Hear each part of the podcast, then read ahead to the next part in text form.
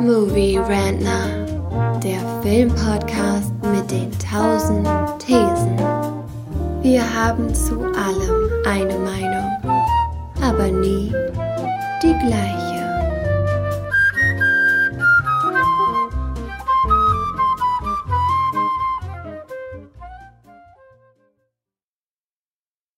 Frührentner, der Podcast, der sich mit aktuellen Filmen, Serien und Streaming-Events auseinandersetzt, gerade solchen, die gerade frisch auf euer heimisches Entertainment-System geliefert worden sind. Heute reden wir über das Guardians of the Galaxy Holiday Special von dem Mastermind hinter den Guardians of the Galaxy Kinofilmen von James Gunn. In den Hauptrollen sind all jene Figuren, die ihr aus den ersten beiden Guardians-Filmen, auch aus den Infinity War-Filmen und aus Thor, Love and Thunder schon kennt. Wobei sich das Special vor allen Dingen um Mantis und Drax the Destroyer dreht. Aber das werden wir euch jetzt alles in Ruhe erzählen. Seid gewarnt, wir werden euch spoilern. Also wenn ihr ganz unvoreingenommen reingehen wollt, schaut euch bitte erst das ähm, Holiday Special an. Das gibt's auf Disney Plus. Das geht 45 Minuten lang. Es ist also nicht so viel. Und dann könnt ihr wieder kommen und diese Podcast-Folge hier ganz in Ruhe hören, ohne Angst haben zu müssen. Vor Spoilern. So, ich frage mal im Vorfeld, was wusstest du, bevor der ähm, Film dann auf Disney Plus gelandet ist, über dieses Holiday Special, Thomas? Im Endeffekt fast gar nichts. Ich habe eben angenommen, dass es äh, ja praktisch eine Hommage an äh, über das Star Wars Weihnachtsspecial, das Life Day Special ja eigentlich sein wird. Und so ist es ja im Endeffekt auch gewesen. Das werden wir ja gleich dann noch in einigen Punkten sehen, dass da so ein paar Anleihen auf jeden Fall waren. Aber ansonsten wusste ich eigentlich vorab nichts. Nö, ich gucke ja auch gerne einfach keine Trailer, gerade wenn sie nicht im Kino laufen und ich sie nicht gucken muss ähm, um halt, weil diese Trailer neigen ja heute schon öfter mal dazu zu spoilern und deshalb vermeide ich sie, wo es geht. Ähm, wenn man halt im Kinosaal drin sitzt, kann man ja nicht die Augen zumachen, wenn da so ein Trailer läuft. Aber der für das Holiday Special kam ja nie ins Kino. Insofern habe ich es geschafft, da spoilerfrei zu bleiben. Wobei so richtig viel spoilern kann man ja eigentlich nicht. Bis auf vielleicht eine Sache, die so ein kleinerer, eventuell größerer Spoiler wird, je nachdem, was James Gunn damit in Guardians of the Galaxy Volume 3 machen wird. Aber wir fangen mal der Reihe nach von vorne an. Du hast ja gerade schon gesagt, das ist natürlich irgendwie angelehnt an das Star Wars Holiday oder Life Day Special. Das sieht man ja vor allen Dingen in der ersten Szene direkt, äh, oder einer der ersten Szenen, wo eine Rückblende in Star-Lords Kindheit äh, veranstaltet wird und Yondu so ein bisschen als der Grinch auftritt, der ihm zumindest scheinbar Weihnachten verbietet. Und das ist ja genau in diesem Zeichenstil gezeichnet, in dem auch da die entsprechenden Passagen im Holiday Special von Star Wars dargestellt worden sind. War dieses, ja, praktisch dieser, dieser unsaubere äh, Animationsstil, ne? Ich weiß gar nicht, wie man das bezeichnen soll. Es ist so diese, die äh, äh, nicht wirklich durchgezogenen Außenlinien, das Ganze so sehr einfach gestaltet. Ist ja zum Beispiel, wenn ich mich jetzt recht erinnere, ähm, war ja auch der erste äh, Herr der Ringe-Film in diesem Stil gemacht. Ja, der von Ralph Bakshi, ne? Den haben sie ja über Bewegtbilder drüber gezeichnet mhm. einfach. Ne? Also sie haben alles gefilmt mit Menschen und haben dann da halt irgendwelche Ohrköpfe und Elbenköpfe draufgemalt, damit das äh, im Film darstellbar ist. Ja, ich, ich kann mir durchaus vorstellen, dass sie das hier so ähnlich getan haben. Also wahrscheinlich war es nicht mehr nötig, aber ja, ich glaube, dieser, dieser Zeichenstil hieß einfach sehr billig in Tschechien produziert damals, in den, in den 80ern, als das Holiday Special rauskam. Das habe ich hier versucht, mit den ganzen teuren Techniken von Marvel zu imitieren, diesen billigen Style. Ähm, also insofern, ich wette, da steckt sogar viel Geld hinter, aber es soll bewusst so billig aussehen. Das ist der wahre Fortschritt. Wir versuchen jetzt die billigen Sachen aus der Vergangenheit mit sehr viel Geld nachzuhaben. Yep, so ein bisschen der South Park-Style. Ja. Ne? Der soll ja immer noch aussehen, als wenn es aus Pappe ausgeschnitten wäre. Aber in Wahrheit ist es halt total aufwendiges Computerrendering, damit das so billig aussieht. Ja.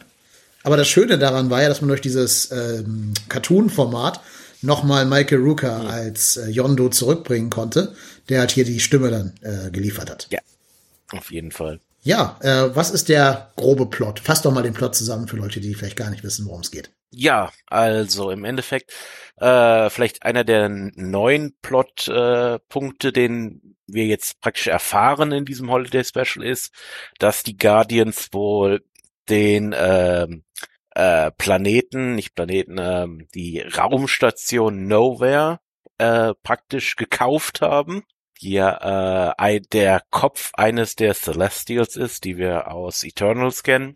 Ähm, und ja, sie sind wohl gerade dabei, das ganze Ding so ein bisschen auf Vordermann zu bringen. Und dadurch, dabei erfährt dann Mantis von, ja, äh, Peters traumatischen Weihnachtserlebnissen in der Vergangenheit, eben die erwähnten Animationsszenen mit Yondu als Grinch des Weihnachtsfestes und sie äh, fasst dann praktisch den Plan, ihm dieses Jahr ein besonders schönes Weihnachtsfest zu bescheren, ähm, indem sie eine bestimmte Person von der Erde besorgt und ihm als Geschenk darbietet.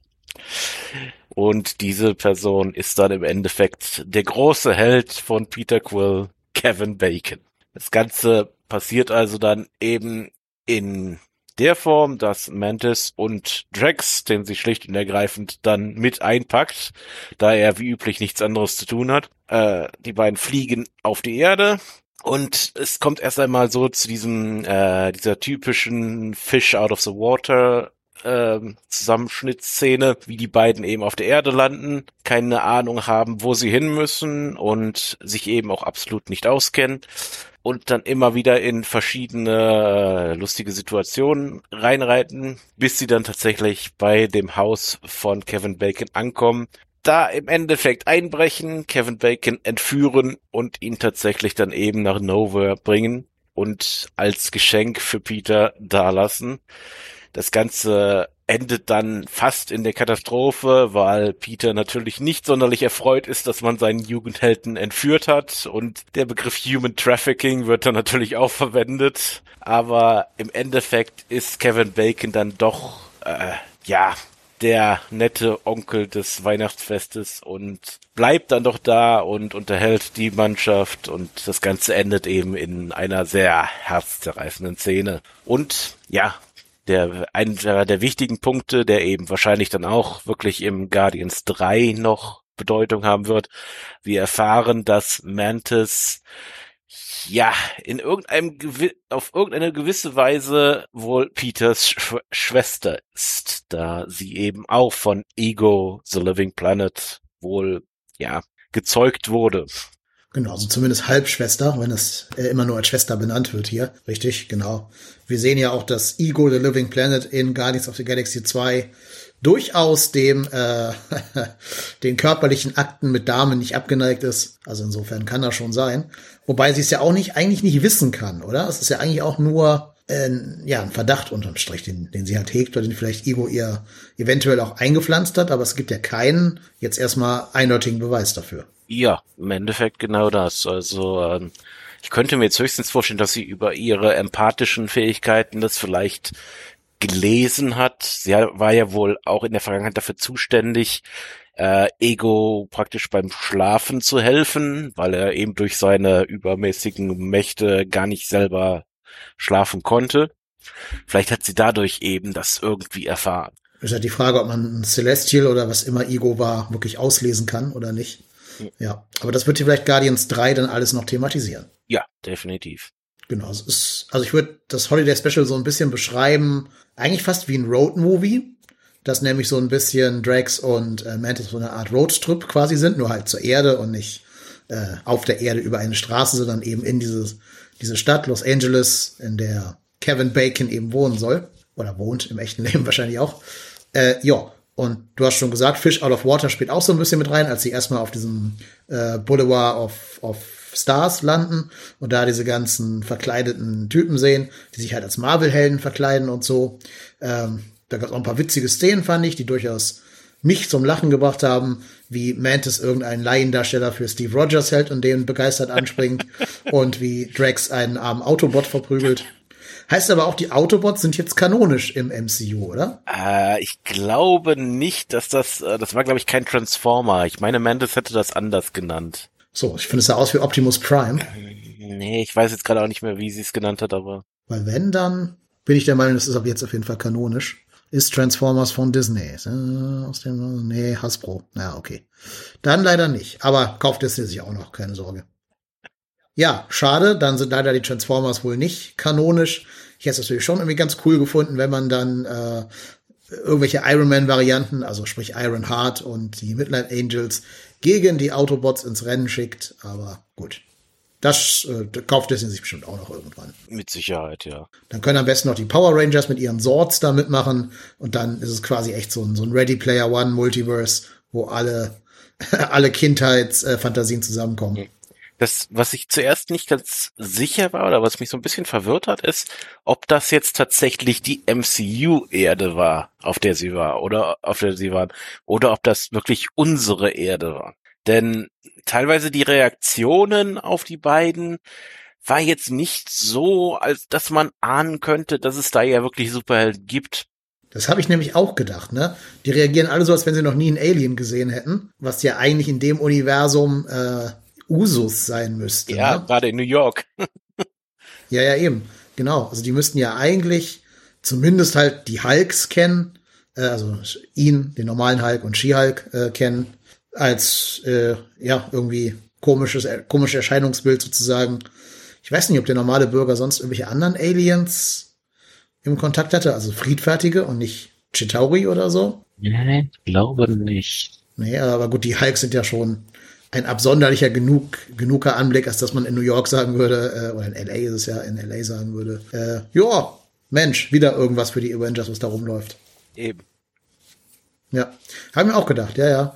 Ähm, gibt, vor allen Dingen, es kommt ja dann auch die normale Polizei, als Kevin Bacon um Hilfe ruft und sagt, da sind irgendwelche komischen, kostümierten Wesen. Da müsste doch eigentlich auch hier diese, diese Einheit da aus Miss Marvel kommen, diese, wer heißen die denn? Damage, Damage Control, Control, oder ja. so. Habe ich auch gedacht, warum kommt die normale LA Police Department und nicht irgendwie ähm, eine spezielle Superheldeneinheit? Aber ich glaube auch, sie waren auf unserer Erde. Also nicht Erde 616, sondern halt die, die Nummer, die normale Erde haben würde. X oder so wahrscheinlich, ja. ne? Erde X.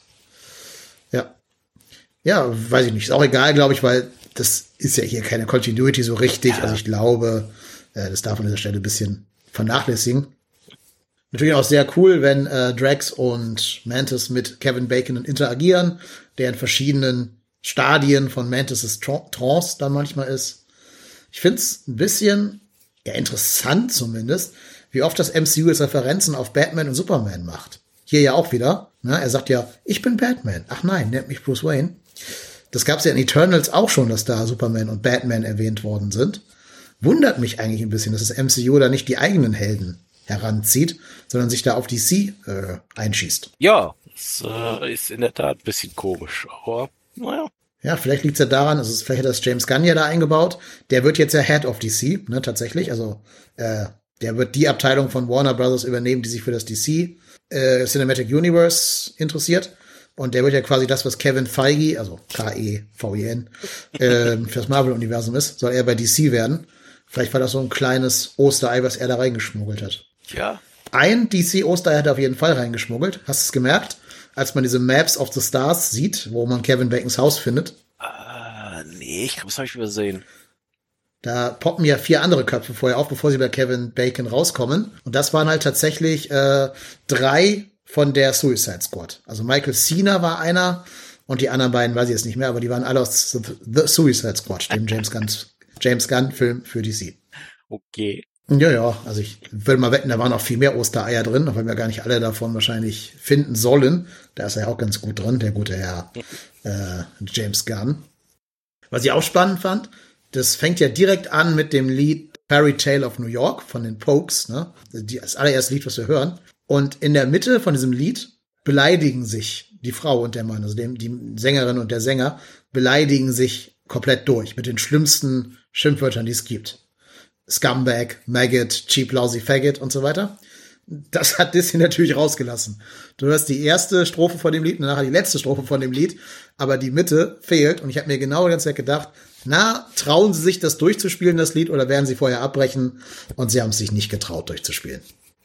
Ja, das ist nicht äh, die Maus. Nein, ist nicht familienfreundlich. Die Pokes sind nicht familienfreundlich. Übrigens, ich mache jetzt eine ganz kleine Cross-Promotion an dieser Stelle hier. Wenn ihr einen richtig guten Film über die Pokes und vor allen Dingen deren Sänger Shane McGowan sehen wollt, guckt mal äh, Pot of Gold. Das ist eine Dokumentation über Shane McGowan. Die ist extremst empfehlenswert. Läuft leider nirgendwo, muss man sich eine DVD bestellen aus dem UK. Aber das kriegt ihr dahin, da draußen, an, an den Empfangsgeräten. Auf Deutsch heißt er übrigens Shane einfach nur, aber auf Englisch dann eben Crock of Gold, A Few Rounds with Shane McGowan. So, jetzt aber zurück zu dem Guardians Special. Natürlich kommen sie dann zurück mit ähm, dem frisch geraubten Kevin Bacon. Und natürlich sagt Starlord ihnen, so habt ihr wie ein Ei am Wandern, ihr könnt euch einfach einen Typen von der Erde entführen und den hier einfach nach Nowhere bringen. Ja, aber ich glaube, wir wissen ja alle, wie es in solchen Filmen endet. Ähm, natürlich will dann Kevin Bacon auch mitwirken, dem armen Starlord ein vernünftiges Weihnachten zu machen. Tritt dann mit der hauseigenen Band auf, die Old 97s hießen die. Äh, und ja, singt eben noch ein nettes Weihnachtslied zum, zum Abschied, was natürlich auch so ein bisschen eine Anspielung auf den Film Footloose sein soll, der ja hier tausendmal referiert wird und der ja auch in Guardians 1 schon eine zentrale Rolle gespielt hat. Ja, und dann ist es auch fast schon zu Ende, das Special, weil so viel passiert da in der Tat nicht. Ja, in der Tat. Also es ist ja nicht sonderlich lang und ja auch nicht auf Inhalt äh, ausgelegt. Es geht ja um die Message im Endeffekt. Und ja, ich glaube eben durchaus, dass die Absicht es war, praktisch für die Generation dieses Jahrtausends ein neues Holiday Special zu erschaffen, was wir in der Tat bis jetzt nicht haben. Mhm. Weil man dazu sagen muss, das Star Wars Special ist ja einfach campy und schlecht. Das hat er ja nicht versucht zu imitieren. Also es ist ja nicht campy, dieses mhm. Holiday Special der Guardians. Es ist ja schon, äh, ja, also mit einer Intention gemacht, dass man sagt, er wollte schon auch die Leute emotional irgendwie berühren. Und es soll ja schon auch, glaube ich, also es ist ernst gemeint von ihm, auch wenn es seinen normalen Humor natürlich aufweist. Aber es ist ja nicht irgendwie parodistisch oder bewusst auf äh, äh, Stodder gemacht, sondern es ist ja schon, schon ein ernst gemeintes Projekt von James Gunn. Auf jeden Fall. Das, das ist ja das Witzige. Ich finde, der Humor darin hat wesentlich besser gezündet als zum Beispiel eben im letzten Tor. Ja. Mit Taika, der eben so überhaupt nicht in der Lage ist, äh, mit wirklich ernsthaften Themen umzugehen.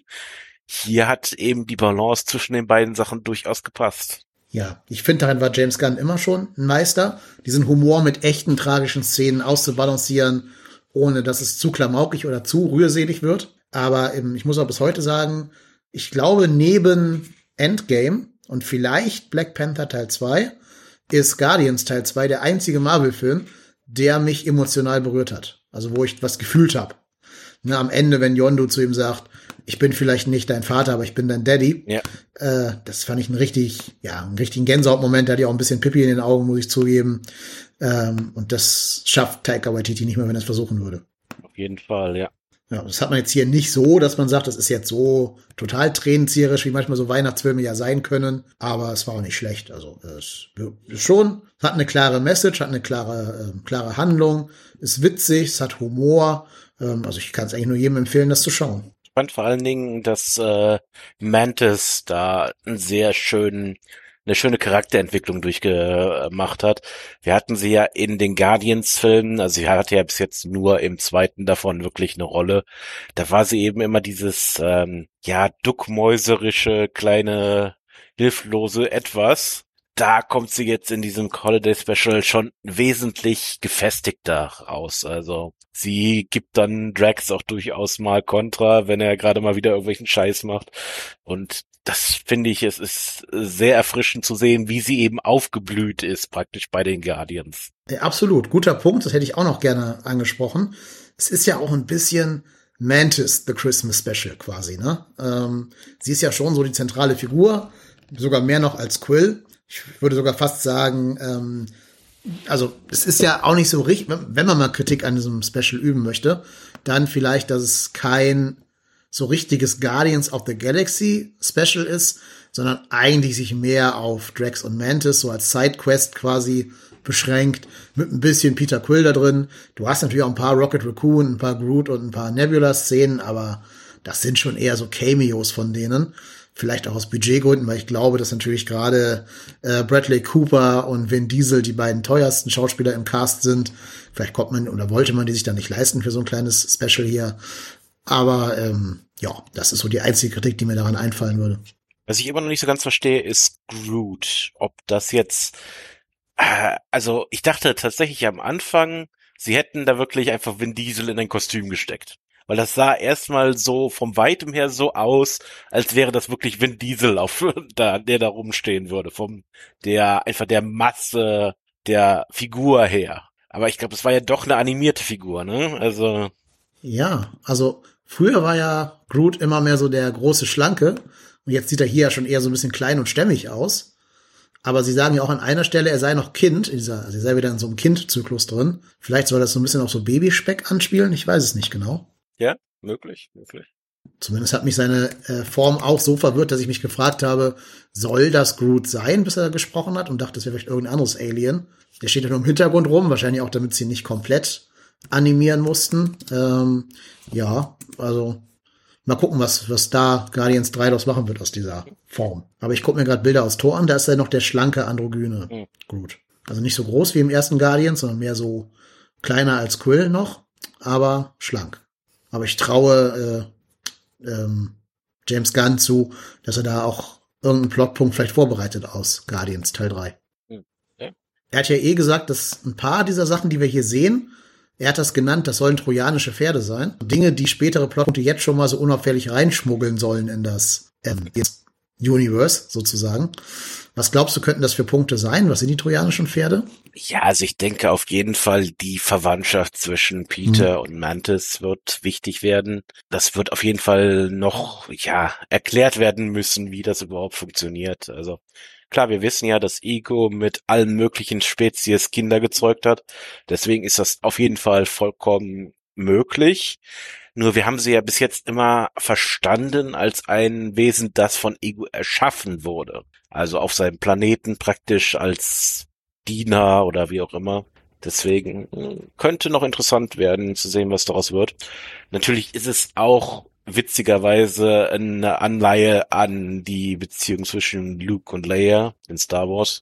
Aber ja, also das auf jeden Fall. Ähm, ich würde persönlich auch gerne Cosmo wiedersehen. Ist äh, eben auch ein sehr cooler Charakter aus der aus dem Universum der Guardians für alle, die es jetzt eben noch nicht gesehen haben, das ist der ähm, der Hund, der vorkommt, der in dieser äh, in dem russischen Astronauten out, äh, ähm, Anzug rumrennt und telekinetische und telepathische Fähigkeiten hat, ist auch ein sehr interessanter Charakter, weil er eben tatsächlich auch in den meisten Sachen, wo er vorkommt, mit einem russischen Akzent und ähm, mit ja dem Gedankengut äh, des Kommunismus um sich wirft. Und das ist eben einfach sehr faszinierend. Also, I would like one of these delicious treats. Yeah. Ja, ich bin eh dafür, mehr, mehr Hunde im MCU zu haben. Ich bin nicht, bin ich, bin ich dabei, mhm. bin ich am Start. Ja, genau. Ich glaube auch, dass auf jeden Fall Mantis äh, und diese ganze Verwandtschaftsgeschichte eine Rolle in Guardians 3 spielen wird. Vielleicht können wir an der Stelle mal ein bisschen spekulieren. Was glaubst du überhaupt wird so der die Plotpunkte von Guardians 3 sein? Das ist eine sehr gute Frage. Also das, äh, was die Guardian-Filme ja auszeichnet, ist eigentlich, dass sie immer sehr unvorhersehbar sind. Also so bei den anderen MCU-Sachen, da kann man immer so ein bisschen grob sagen, wo es jetzt hinlaufen wird. Aber bei Guardians ist das sehr viel schwieriger. Ich tippe mal, dass sie es eben natürlich auch irgendwie in die Multiverse-Geschichte reinbringen werden. Aber in welche Richtung? Sehr ich hoffe, dass sie das nicht tun. Also ich finde, die Guardians klappen am besten, wenn sie einfach weitestgehend unberührt vom MCU lässt. Und was man schon sagen muss, ja, du hast recht, die gehen alle ihren sehr eigenen Pfad und sind nicht vorhersehbar. Aber sie haben ja alle ein überspannendes Motiv, was die alle verbindet. Und zwar Familie und was Familie eigentlich ist. Ähm, Teil 1 war ja sehr stark darauf fokussiert zu sagen, die Familie ist nicht das, was dich äh, biologisch geprägt hat, sondern das, was du dir aussuchst. Also die Guardians sind ja so die Ersatzfamilie für Quill eben, nachdem Vater und Mutter ihnen da ja nicht mehr zur Verfügung stehen. Ähm, und der zweite Teil war ja nochmal das auf die Spitze getrieben, eben mit Yondu als sein eigentlicher Vater quasi, weil er ihn halt großgezogen hat, während Ego ja nur sein biologischer Vater ist. Und wenn man das durchdenkt, dann muss es ja eigentlich darum gehen, dass sie irgendwie ähm, Gamora wieder zurück in die Familie holen müssen. Das ist jetzt ja nicht mehr die Gamora, die wir alle kennen. Das ist ja die zeitdeplatzierte Gamora aus Endgame. Ähm, aber die muss man jetzt ja wieder quasi zurück in die Guardians integrieren, sozusagen. Ich bin eigentlich überrascht, dass sie jetzt noch nie, jetzt, jetzt nicht zumindest einen Teil davon in diesem Holiday Special ja. gehabt haben. Es wäre ja eigentlich durchaus sinnig, gerade dass jetzt, wo Nebula ja Teil der Guardians ist, dass sie ihre Schwester dabei haben wollte. Ja, ja ich meine, die Gamora müsste ja eigentlich noch Team Thanos sein. Deswegen muss man, glaube ich, erstmal wieder von ihrem Weg abbringen. Ich hatte nur vermutet, dass es so eine, so eine Nach-Credit-Szene geben würde, wo du sie vielleicht siehst, wie sie irgendwie alleine an Weihnachten da irgendwo sitzt und äh, dann ist quasi Ablende. Hätte ich mir gut vorstellen können. Das, das wird auf jeden Fall, also ich bin überzeugt, dass das ein Plotpunkt werden wird von Guardians 3. Ja. Und ansonsten, ich bin gespannt. Es ist ja James Gunns letzter Film im MCU und er hätte schon gesagt, es wird auf jeden Fall sein äh, letzter Guardians-Film. Das heißt, da gelten ja auch gewisse andere Spielregeln nicht, die vielleicht sonst für so Guardian-Filme gelten würden. Also ich kann mir auch vorstellen, dass nicht alle von den äh, Kern-Guardians diesen Film überleben werden. Ja, gut. Ich meine, das ist ja auch in den Comics durchaus vorgekommen. Ich meine, in den Marvel Comics stirbt ja sowieso alle paar mhm. Wochen mal jemand und kommt dann wieder zurück. Aber da sind ja auch die Guardians, haben ja auch ein sehr wechselhaftes, äh, eine sehr wechselhafte Besetzung mit verschiedenen Leuten aus dem Marvel-Universum, die dann mal Teil der Guardians sind, vor ein paar, für eine gewisse Zeit. Zum Beispiel Captain Marvel ist, meine ich, mal eine ganze Zeit lang ein Guardian gewesen. Ja, passen als Space Hero. Aber ich wäre eigentlich ganz froh, wenn Marvel, wenn James Gunn weg ist, einfach die Finger von diesen, von den Guardians lässt. Wenn die einfach sagen, also, yeah, aber ja, das ist lukrativ, ne? Das ist ein gutes Franchise. Ja, das ja sie können ja so machen, dass sich halt eine neue Gruppe mit einem von den Überlebenden quasi bildet, sich dann aber nicht Guardians nennt, sondern irgendwie Protectors of the Galaxy oder sowas. Gardeners of the Galaxy. Ja, genau. Oder äh, Masters of the Multiverse oder sowas. Aber ich bin mal gespannt. Also ich bin gespannt, wie sehr sie dieses Franchise mit äh, James Gunn verknüpfen und ob sie das dann quasi ähm, mit ihm sozusagen belassen halt oder ob ähm, es einfach weitergehen muss, weil it is Marvel, ne? Nothing ever ends. Enjoy product, consume next product. Also, mal schauen. ja, haben wir da was zu dem Holiday Special? Nee, ich denke erstmal nicht. Ja, aber ich glaube, wir sind uns beide einig. Kann man wunderbar gucken, jetzt gerade in der Vorweihnachtszeit. Draußen ist es kalt, setzt euch auf die Couch mit einer warmen Decke und guckt euch ein wirklich kurzweiliges, wirklich äh, unterhaltsames und durchaus auch herzfühliges Special einfach an. Ja, auf jeden Fall. Okay, dann würde ich sagen, viel Spaß mit den Guardians und lasst uns gerne ein Like, ein, äh, eine Review da. Lasst uns wissen, wie ihr das Special fandet. Glaubt ihr auch, dass es in Guardians 3 vor allen Dingen um die Suche nach Gamora gehen wird? Oder habt ihr da andere äh, Ideen, was passieren könnte? Wir sind gespannt, wir lesen das alles gerne durch und dann hören wir uns beim nächsten Mal wieder. Äh, kleiner Spoiler, es wird wahrscheinlich um die letzte Star Wars Serie gehen, um Andor. Bis dahin, macht es gut, bleibt gesund. Tschüss. Ja.